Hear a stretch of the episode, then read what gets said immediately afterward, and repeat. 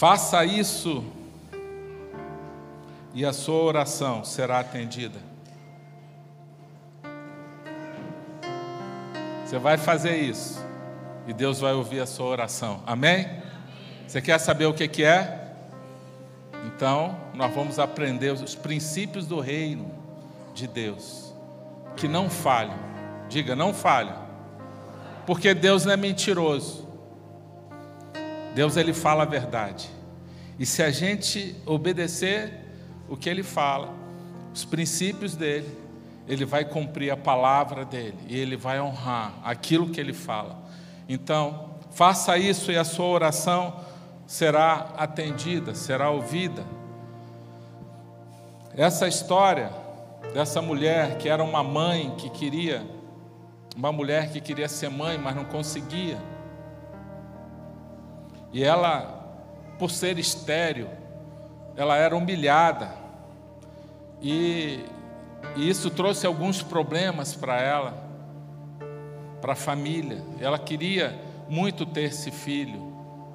E uma mulher naquele contexto judaico, onde não pudesse engravidar, fosse estéril, era considerado uma maldição e, e a família o marido é, se sentia no prejuízo porque queria ter, ter filhos, porque os filhos, naquela época, é, é, contavam com esses filhos para trabalhar na colheita, para seguir a, a, geração, a próxima geração, e aqueles filhos, eles trabalhavam muito, era uma mão de obra que iria, iria é, é, abençoar a família, e hoje, inclusive, a gente vê alguns países aí que a, a população está diminuindo. Está morrendo mais gente do que está nascendo. Na Europa, por exemplo, na Itália, Canadá, na, na América do Norte, né? Canadá. Morre mais gente, então eles estão. Morre mais gente do que nasce, então eles estão querendo receber pessoas para trabalhar. Está faltando gente no trabalho. Lá naquela época, nesse contexto aqui, há tanto tempo atrás, também as pessoas é, queriam ter filhos, porque significava que ia ter gente para trabalhar e gente da família, e aquela terra ia continuar com a família. E, e essa mulher, então, chamada Ana, era uma mulher que ela não podia ter filhos. E o marido dela casa com outra mulher para ter filhos. E fica, né, e começa a dar um problema. Então vamos ver lá em 1 Samuel 1. Você pode acompanhar a leitura. Está dando um eco aqui atrás. Quem está no som, por favor, corrige para a gente aí, por favor. Obrigado. Então, pode acompanhar aí 1 Samuel 1. Havia certo homem chamado Eucana, ele tinha duas mulheres. Aqui já está o problema. Cuidar de uma já é difícil, meu irmão. Cuidar de duas, não é? Eu tinha um amigo que eu trabalhei com ele durante um ano numa missão da ONU. Ele era da Malásia, ele tinha três esposas, porque ele era muçulmano. E ele falou para mim: quando eu voltar dessa missão, eu vou casar com a quarta, porque o muçulmano pode ter até quatro esposas. Você imagina a loucura que é quando junta todo mundo. E eu perguntei para ele: como é que é quando vocês se encontram? Tem briga? Ele falou: não, é tudo de boa. Às vezes dá um estressezinho mas a gente resolve tudo, né? E, e a gente então, é, agora eu vou, já tenho uma, uma que eu estou de olho, e quando eu voltar eu já vou casar com essa também, e vou ter quatro, e ele tinha filho com as três. Isso é estranho para nós, né? Isso é estranho. Aliás, isso não é projeto de Deus. Gênesis 2:24 fala: deixará o homem, né, deixará o homem seu pai e sua mãe e se unirá a sua esposa. A sua mulher se unirá à sua mulher, não é as suas mulheres. O projeto de Deus é uma mulher só. E aqui a gente já vê o problema. Duas mulheres, vai dar rolo, vai dar problema. Uma se chamava Ana e a outra Penina. Penina tinha filhos, Ana, porém, não tinha. Todos os anos, esse homem subia de sua cidade a Siló para adorar e sacrificar ao Senhor dos Exércitos. No dia em que Eucana oferecia sacrifícios, dava porções à sua mulher Penina e a todos os filhos e filhas dela, mas a Ana dava uma porção dupla, porque a amava, mesmo que o Senhor a houvesse deixado estéril. Então Eucana amava a Ana, mas Ana era estéril. E a Penina era só para ter filhos, mas quem ele amava mesmo era Ana.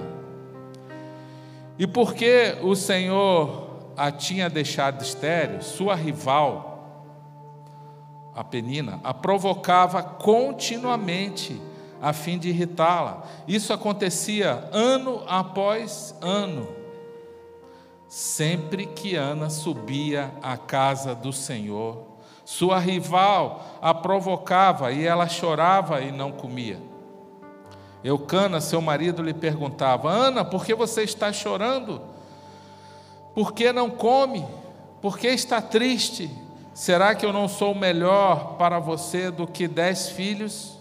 Certa vez, quando terminou de comer e beber em Siló, estando o sacerdote Eli sentado numa cadeira junto à entrada do santuário do Senhor, Ana se levantou e com a alma amargurada chorou muito e orou ao Senhor e fez um voto dizendo: Ó Senhor dos exércitos, se tu deres atenção à humilhação de tua serva, e te lembrares de mim, e não te esqueceres de tua serva, mas lhe deres um filho, então eu o dedicarei ao Senhor por todos os dias de sua vida, e o seu cabelo e sua barba nunca serão cortados.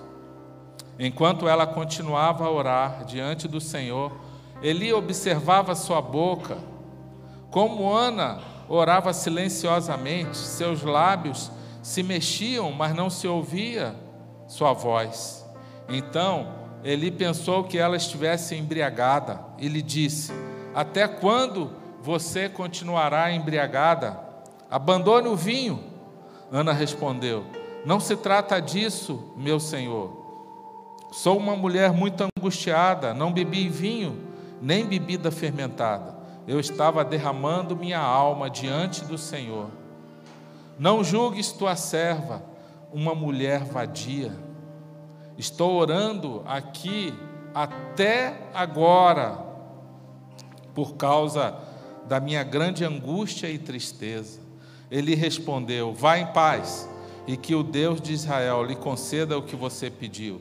Ela disse: Espero que sejas benevolente para com a tua serva então ela seguiu o seu caminho, comeu e seu rosto já não estava mais abatido. Na manhã seguinte, eles se levantaram e adoraram ao Senhor. Então voltaram para casa em Ramá. Eucana teve relações com sua mulher e o Senhor se lembrou dela. Assim Ana engravidou e no devido tempo deu à luz a um filho e deu-lhe o nome de Samuel, dizendo: Eu pedi ao Senhor depois de desmamá-lo, levou o menino ainda pequeno a Eli na casa do Senhor.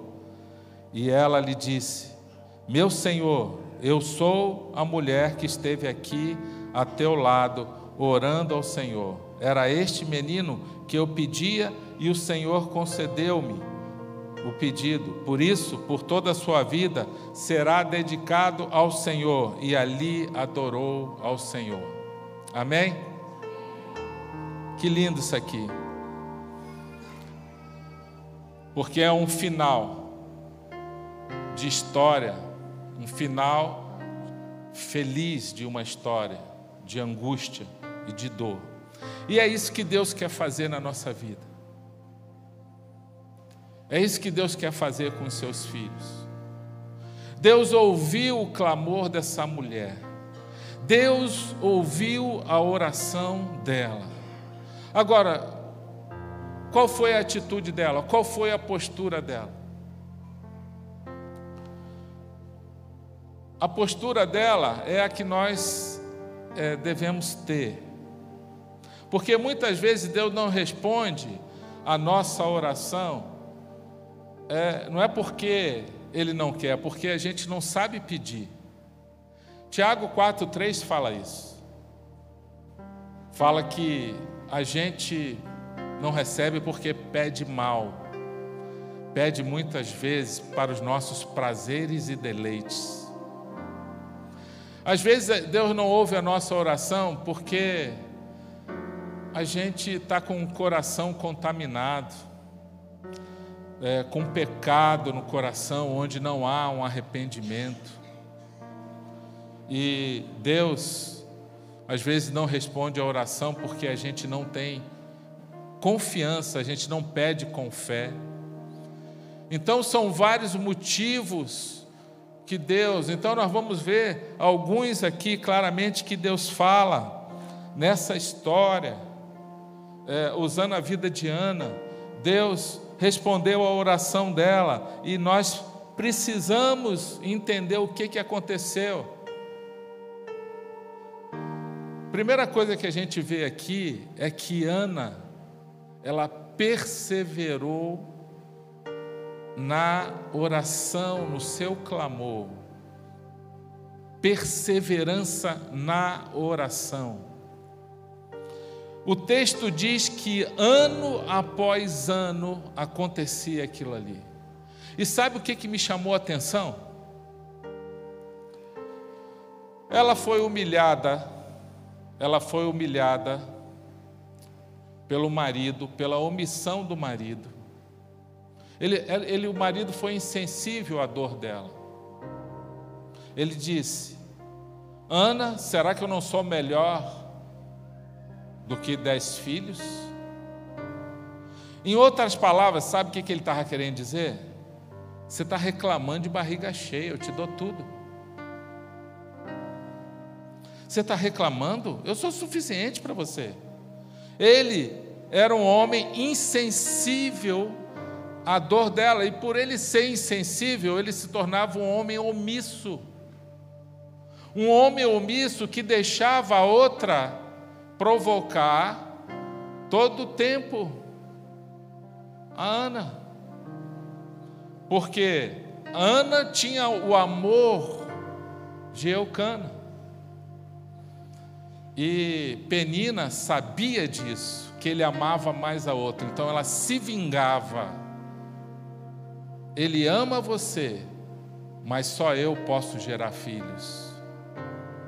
E por isso ele depende de mim. Esse era o jogo de poder naquela família. Um reino dividido, um reino dividido, uma casa dividida, ela não prospera. E Ana era então humilhada pelo marido, humilhada pela rival Penina e chegou a ser humilhada pelo próprio sacerdote. Então ela vinha sofrendo humilhações de todos os lados. E isso, diz o texto, que acontecia ano após ano. Mas sabe de uma coisa? Ela não desistiu. Todo ano eles iam, se reuniam para adoração, era uma viagem, era em outra cidade. E ela podia falar assim: Eu não vou. Eu não vou porque eu sou humilhada. Eu não vou porque eu me sinto mal. Eu não vou porque você é, é omisso, você não faz nada. Você vê que a outra me provoca, me humilha e você não faz nada. Mas sabe de uma coisa? A, mesmo assim, se sentindo humilhada, rejeitada, ela ia cultuar a Deus. Isso me chamou muita atenção. Ela podia dizer: Olha, estou mal, não vou no culto, não. Estou mal, estou mal, vou ficar em casa e eu não quero saber de mais nada e ficar se vitimizando, murmurando, reclamando com Deus. Mas aquilo se repetia ano após ano e ela ia no culto. Ela não desistiu de Deus. Então ela tinha uma perseverança. E se você quer ter as suas orações é, atendidas, você precisa perseverar. Jesus ensina isso em Lucas 18. A perseverança na oração é quando você não desiste e você vai e fala com Deus sobre isso. Imagina você, quem é que tem filho pequeno aqui? Seu filho pede para o Natal uma bicicleta. E ele fala: pai, mãe, quero uma bicicleta. Aí quando você vai ver o preço da bicicleta, você cai para trás. É muito caro essa bicicleta. E ele pede uma vez essa bicicleta. E ele nunca mais toca no assunto com você. E você deve pensar assim: acho que ele esqueceu da bicicleta. E você já começa até a glorificar a Deus. Obrigado, Senhor que ele esqueceu dessa bicicleta.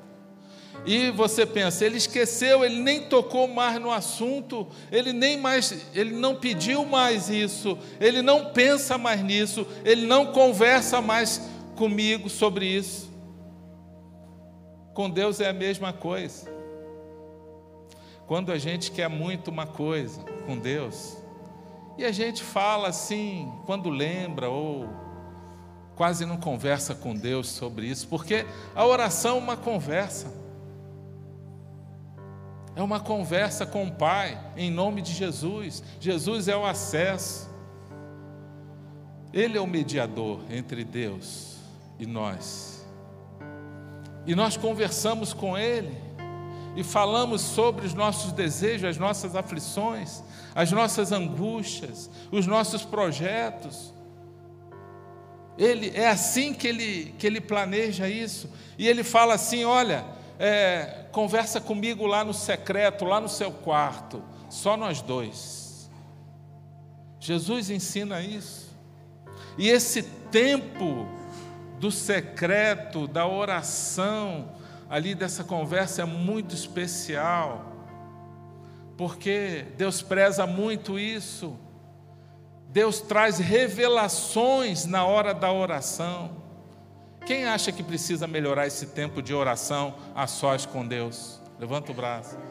É quase uma unanimidade, todos nós precisamos.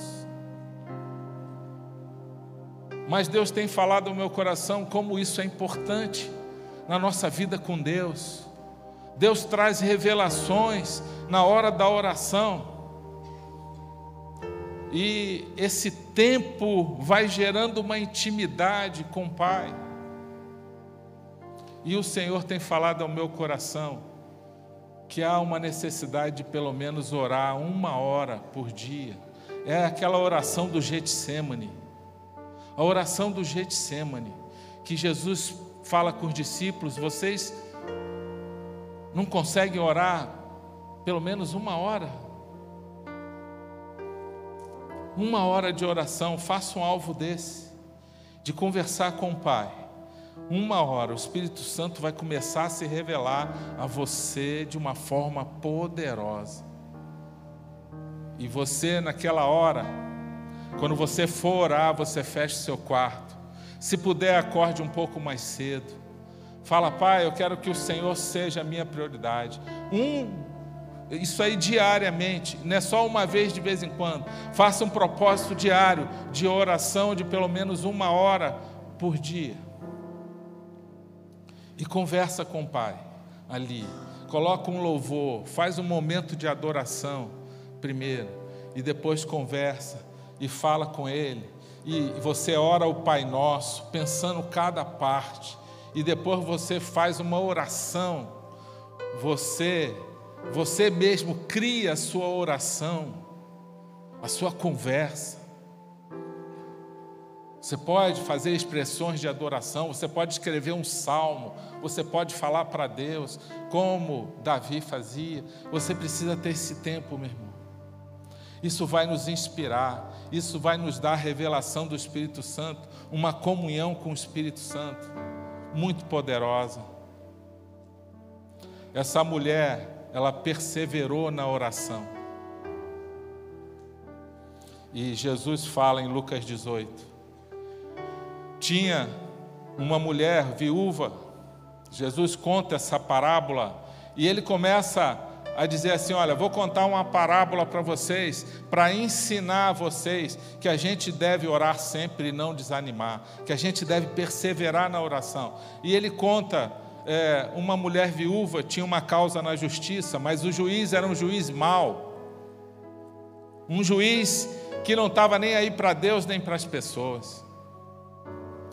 E Jesus diz na história que ela era uma mulher insistente, ela ia lá, insistia, insistia com o juiz, e chegou uma hora que o juiz falou: Eu não aguento mais essa mulher, vamos atender ela, só para a gente se livrar dela. E atenderam a causa daquela mulher. E a conclusão de Jesus. Ele diz assim na conclusão dele: Se esse juiz era um homem mau e ele conseguiu atender uma necessidade de uma mulher viúva. Imagina o nosso Deus que é bom, que é Pai. Diz assim, Lucas 18, 7: Acaso Deus não fará justiça aos seus escolhidos que clamam a Ele dia e noite?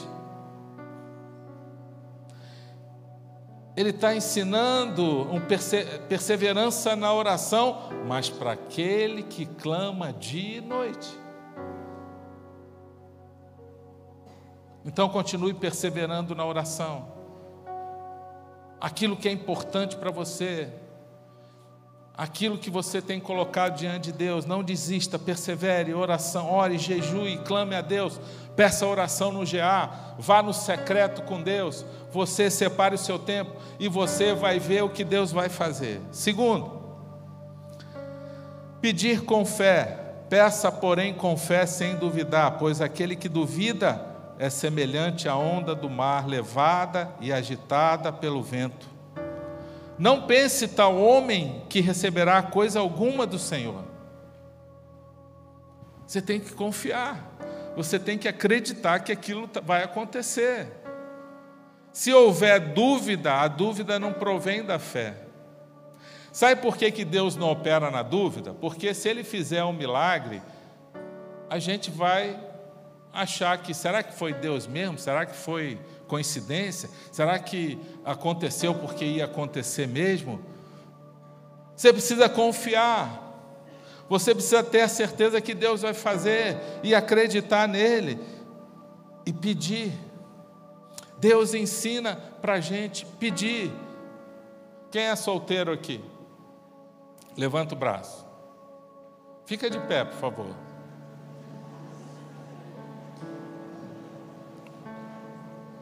Olha aí.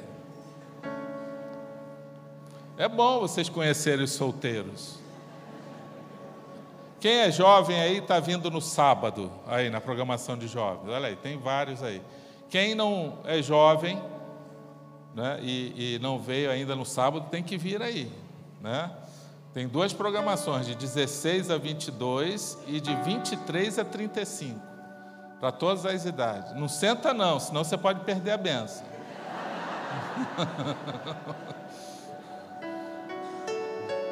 Você sabe que você tem que orar pela sua futura esposa, pelo seu futuro marido, todo dia. Isso é uma das coisas mais importantes da sua vida. Isso é tão importante que ele vai te ajudar a educar seus filhos, você vai caminhar com Ele, vai servir a Deus com Ele, toda a vida você tem que orar e pedir a Deus por este homem e descrever ele exatamente, por essa mulher, exatamente como você quer. Amém?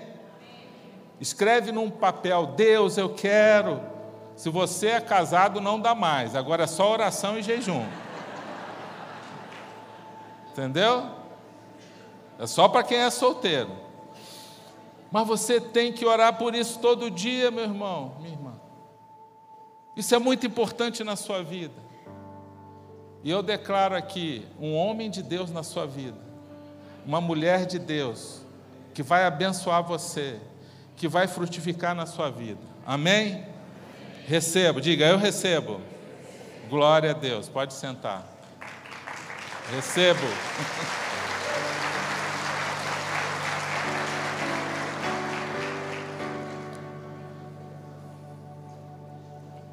Peça com fé. A Bíblia diz: Peçam, lhe será dado, busquem, encontrarão, batam e a porta lhe será aberta, pois todo que pede, recebe, o que busca, encontra, e aquele que bate, a porta será aberta. Jesus falou isso. Bate na porta e fala: Pai, eu quero isso. Ah, mas eu não consigo orar uma hora. Vou dizer para você, eu também ficava olhando o relógio toda hora. Puxa vida, só passou 15 minutos. Só 20 minutos, 30 minutos. Deus ensina a gente a fazer um plano de oração. Você começa a escrever tudo que você tem que pedir. Deus vai trazendo revelações para você, você começa a orar. Deus começa a colocar pessoas na sua cabeça para você orar. Algumas pessoas. Naquela hora, quando você o tempo vai passando, você vai acostumando a ter esse tempo com Deus. E o tempo vai passando. Quando você vê, já passou de uma hora, e você está ali clamando a Deus, e o tempo vai, e você adora o Senhor, e você conversa com Ele, e você sai dali cheio do Espírito Santo. Amém? Você quer isso para a sua vida? Diga assim: Eu quero. Senhor, me ensina a orar. É isso que Jesus quer que a gente faça. Faça pedidos não egoístas. Não fica pedindo só coisa para você e para os seus prazeres. Peça para repartir, faz igual Ana fez. Ela pediu o que ela mais queria era ter um filho, mas ela falou: Senhor, se o Senhor me der um filho, eu vou consagrar ele para a obra de Deus, para o teu reino. E você viu na história, ela teve um filhinho, Samuel nasceu, quando ele desmamou dois ou três anos, mais ou menos, ela foi lá e entregou para o sacerdote, que era em outra cidade, ela não viu mais aquela criança. Sabe o que, é que eu aprendo isso? Às vezes Deus nos dá muitas coisas para Ele pedir de volta. E eu fiquei pensando, Senhor, por que, que o Senhor pede de volta? O Senhor pediu Isaac de volta para Abraão. E o Senhor deu Samuel para Ana para pedir de volta. Sabe por que isso? Porque Deus não quer que a gente crie ídolos no nosso coração. Nem a sua família pode ser um ídolo na sua vida. Amém? Só Deus é o nosso Senhor e Salvador. Ele é a razão da nossa vida. O seu marido, a sua esposa não pode ser um ídolo, o seu filho não pode ser a razão da sua vida, porque esse filho vai casar, um dia ele pode ir embora e a sua vida acabou. Deus, Cristo, precisa ser a razão da sua vida. Às vezes Deus vai dar a coisa, mas Ele vai pedir de volta para testar o nosso coração, para ver se a gente abre a mão, para ver se a gente reparte a bênção. Então, ela faz um voto desprendido. Ela vai ao templo, ora e chora muito e faz esse voto, se quebranta totalmente ao Senhor. Ela abre mão de tudo para Deus, porque tudo é de Deus. Tudo que nós temos é dele. O pastor Mário falou aqui. Outra coisa, que Ana nos ensina é permanecer na palavra, João 15, 5, Jesus fala: Se vocês permanecerem em mim as minhas palavras permanecerem em vocês, pedirão o que quiserem e lhes será concedido. Ela foi testada até o final. Ela foi testada. Mas ela permaneceu firme na palavra e ela não pecou. Ela foi humilhada em casa. Ela foi humilhada pela rival dela ela foi humilhada pela omissão do marido, ela foi humilhada pelo sacerdote, mas sabe como ela respondeu? Com vingança? Não. Com ressentimento, com mágoa? Não. Com quebrantamento. Ela é acusada de estar embriagada lá no templo. E ela não estava, mas ela dá uma resposta branda para o sacerdote. E ela diz: Senhor, eu não estou embriagada. A minha alma está se derramando na presença de Deus. Eu estou totalmente quebrantada. Eu não estou embriagada. A minha alma está sangrando aqui, porque eu quero muito ter um filho. E eu sou humilhada, rejeitada. Eu estou aqui fazendo um voto com Deus. E ela fez um propósito com Deus nesse cenário de humilhação. E aí ela mostra o coração quebrantado dela. O coração quebrantado e contrito atrai a presença de Deus. Um coração humilde, um coração humilde, Deus concede graças, concede graça aos humildes, mas se opõe aos orgulhosos. Provérbios 15, 33 diz que a humildade antecede a honra. Ela foi honrada porque ela foi humilde. Ela podia ter brigado com todo mundo lá. Ela foi humilhada de todos os lados. Ela foi caluniada. Ela podia ter saído de lá brigando, ido embora, mas ela ficou na presença de Deus e ela falou: Senhor, a minha esperança está em Ti, não está em homens. Eu confio em ti. E ela fez um voto.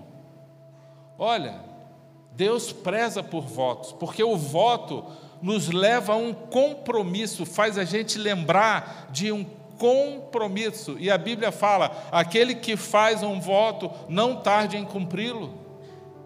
Salmo 15, 4 fala: quando você faz um voto, cumpra o que promete, mesmo com prejuízo próprio. E Deus vai honrar isso. Você vai lembrar daquele voto, daquele compromisso, e você vai perseverar para cumprir, e Deus vai honrar você.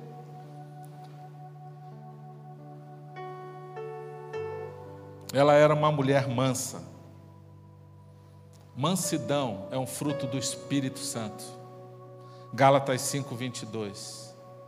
E o que é a mansidão? É quando você entrega seus direitos a Deus, seus direitos de brigar, de se defender, de querer argumentar, de revidar.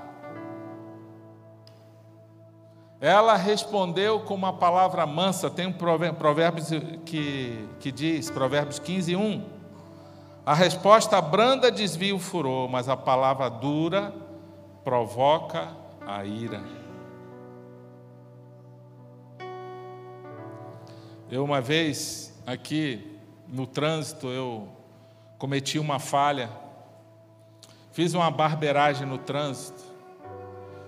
E e aí eu encostei o carro porque foi foi uma distração num cruzamento. E aquele homem quase bateu no meu carro e ele ficou muito bravo comigo. Ele começou a gesticular lá e ele fez a volta, encostou do meu lado e falou umas coisas não muito boas para mim. E eu fiquei pensando, já pensou se era um irmão da igreja? Ainda bem que não era da igreja, né? E ele falou, falou que eu era isso, que eu era aquilo e tal, irresponsável, não sei o que. Parará, parará. E na hora me deu vontade de revidar ele, sabe? Mas eu lembrei que eu era o pastor da igreja aqui. E eu fiquei pensando, já pensou se esse homem vai assistir o culto depois? E vai ver, foi aquele que brigou comigo.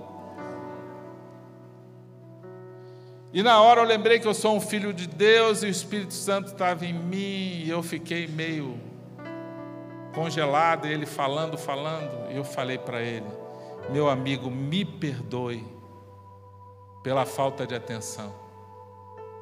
Me perdoe, me desculpe.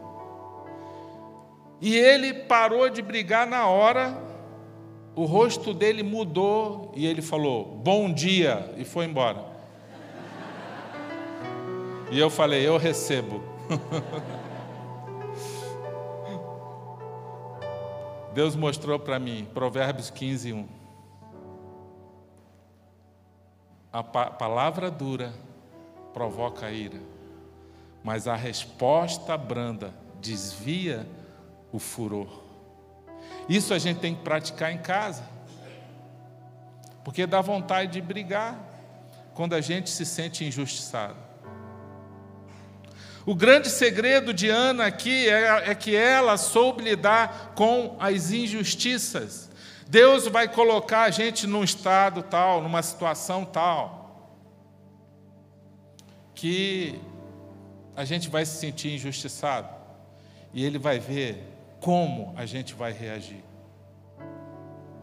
com desonra, com desrespeito, com injustiça. Nós vamos responder à injustiça com injustiça também, e Deus vai ver então como que a gente vai reagir naquela hora, porque as nossas aflições são as mesmas. As tentações são muito parecidas. Vai dar vontade da gente brigar, vai dar vontade da gente revidar, e, e Deus vai olhar para a gente, mas como que você responde a isso? Se a humildade precede a honra, isso quer dizer o quê? Que antes de você ser honrado, você vai passar pelo teste da humildade.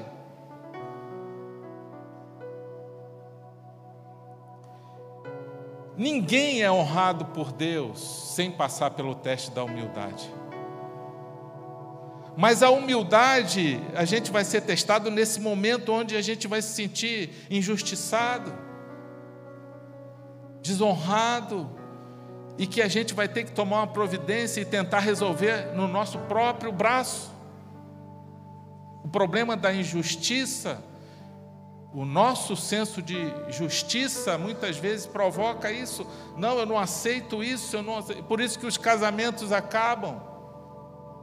Por isso que os filhos saem de casa feridos e machucados e os pais também muitas vezes ficam.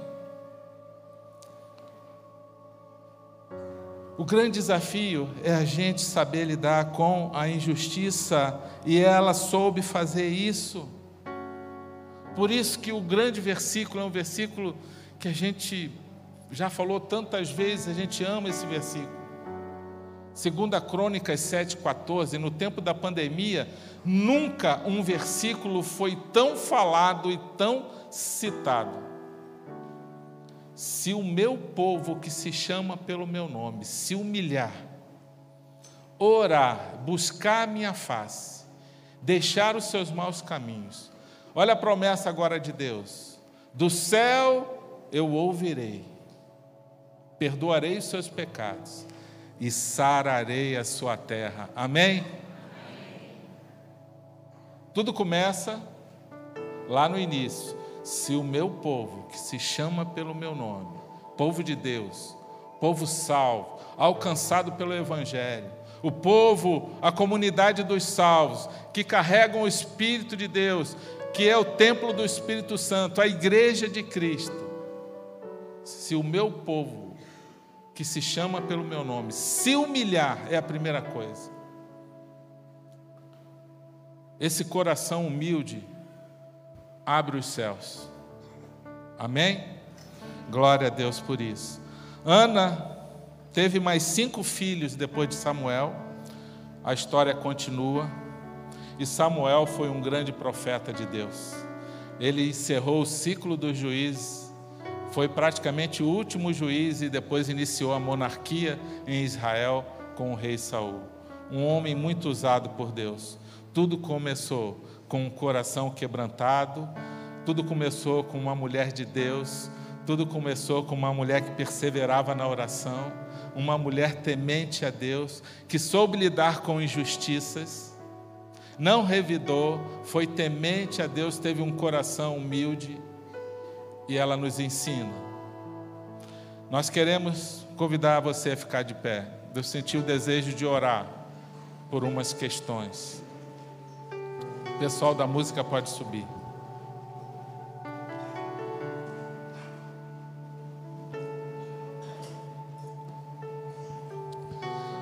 Nós vamos louvar o Senhor, depois nós vamos orar por você que quer ter um filho. Você que é casado, quer ter um filho. Talvez esteja tentando. Deus vai curar o seu ventre. Ou o homem, às vezes o problema está no homem. Nós temos vários casos aqui, testemunhos de pessoas que engravidaram. Seja o problema do homem ou da mulher, Deus resolve o problema dos dois. Amém? E Deus vai te dar um filho lindo para a honra e glória do Senhor. Depois nós vamos orar. Aqueles que estão com problema no relacionamento conjugal. Eles tinham um problema conjugal lá, na história de Ana. Nós vamos orar por isso. Deus vai curar casamentos, restaurar casamentos. E você que tem algum problema com o filho, você tem algum problema com o filho, nós vamos orar por esse filho também. Amém? Mas antes vamos adorar o Senhor. Depois nós vamos clamar juntos por isso.